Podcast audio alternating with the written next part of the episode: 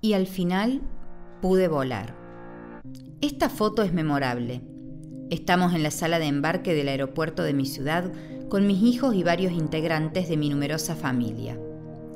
Esa cara de felicidad que tenemos en la fotografía la conservamos durante todo el viaje.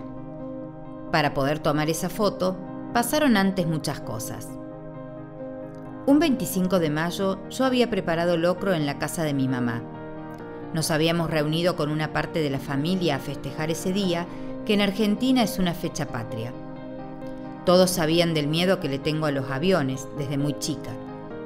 Algunas veces, personas vinculadas a la psicología o algunas de esas ciencias que estudian la conducta y el comportamiento humano me dijeron que quizás mi temor estaba relacionado a haber observado en muchas ocasiones a mi abuelo, que estuvo cuando era muy joven en la Segunda Guerra Mundial y le habían quedado ciertos miedos arraigados muy dentro suyo, sobre todo con los aviones. Cuando él veía pasar uno, su rostro palidecía. Bueno, no sé cuál fue realmente la causa. Lo cierto fue que desde muy chica y hasta hoy, los aviones, esos monstruos alados y ruidosos de hierro, me causan pavor. El tema era que había que convencerme de subir a uno, y nunca, por más intentos que hicieran, lo lograban. Así que en ese almuerzo organizaron un viaje a las cataratas del Iguazú en el que se iban anotando todos los presentes. Entre ese todos estaban mis hijos y quedaba yo. La cuestión fue que abrieron la página de venta de pasajes online y empezaron a reservar los asientos de un vuelo en una empresa nueva que hacía poquísimo tiempo que estaba volando. Encima eso, una empresa nueva. Arriesgados. ¿Cómo íbamos a saber si esos aviones no se caerían?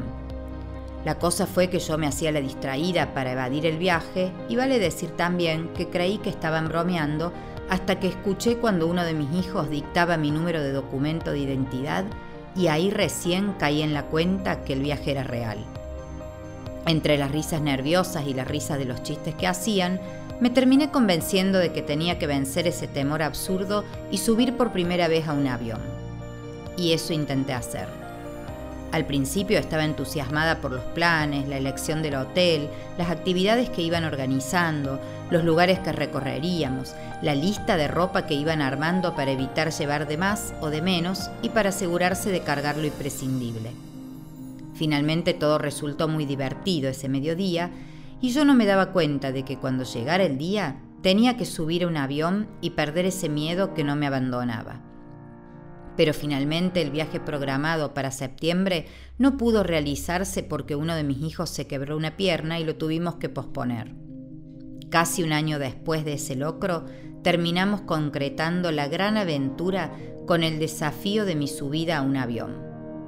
Pero como siempre en esta familia nos caracterizan las cosas inesperadas, las corridas como locos y las carcajadas intensas incontrolables, Tres horas antes del horario del vuelo, no se sabía si el avión iba a salir, porque había una demora por tormentas en otro aeropuerto que no lo dejaban salir para nuestra ciudad. Así que empezaron los mensajes por celular haciendo chistes sobre una señal para no viajar. Finalmente avisaron que sí, habría vuelo. Ahí estábamos todos, un barrón de personas. El monstruo de hierro me amenazaba detrás del vidrio y obvio que la pastilla tranquilizante que me había dado mi médico ya no tenía efecto tres horas después. Para peor, mi mamá perdió su documento de identidad al bajar del auto, todos buscando la maldita tarjeta plástica por todos lados, hasta que el chofer de la cochera del aeropuerto apareció corriendo buscándonos para entregársela.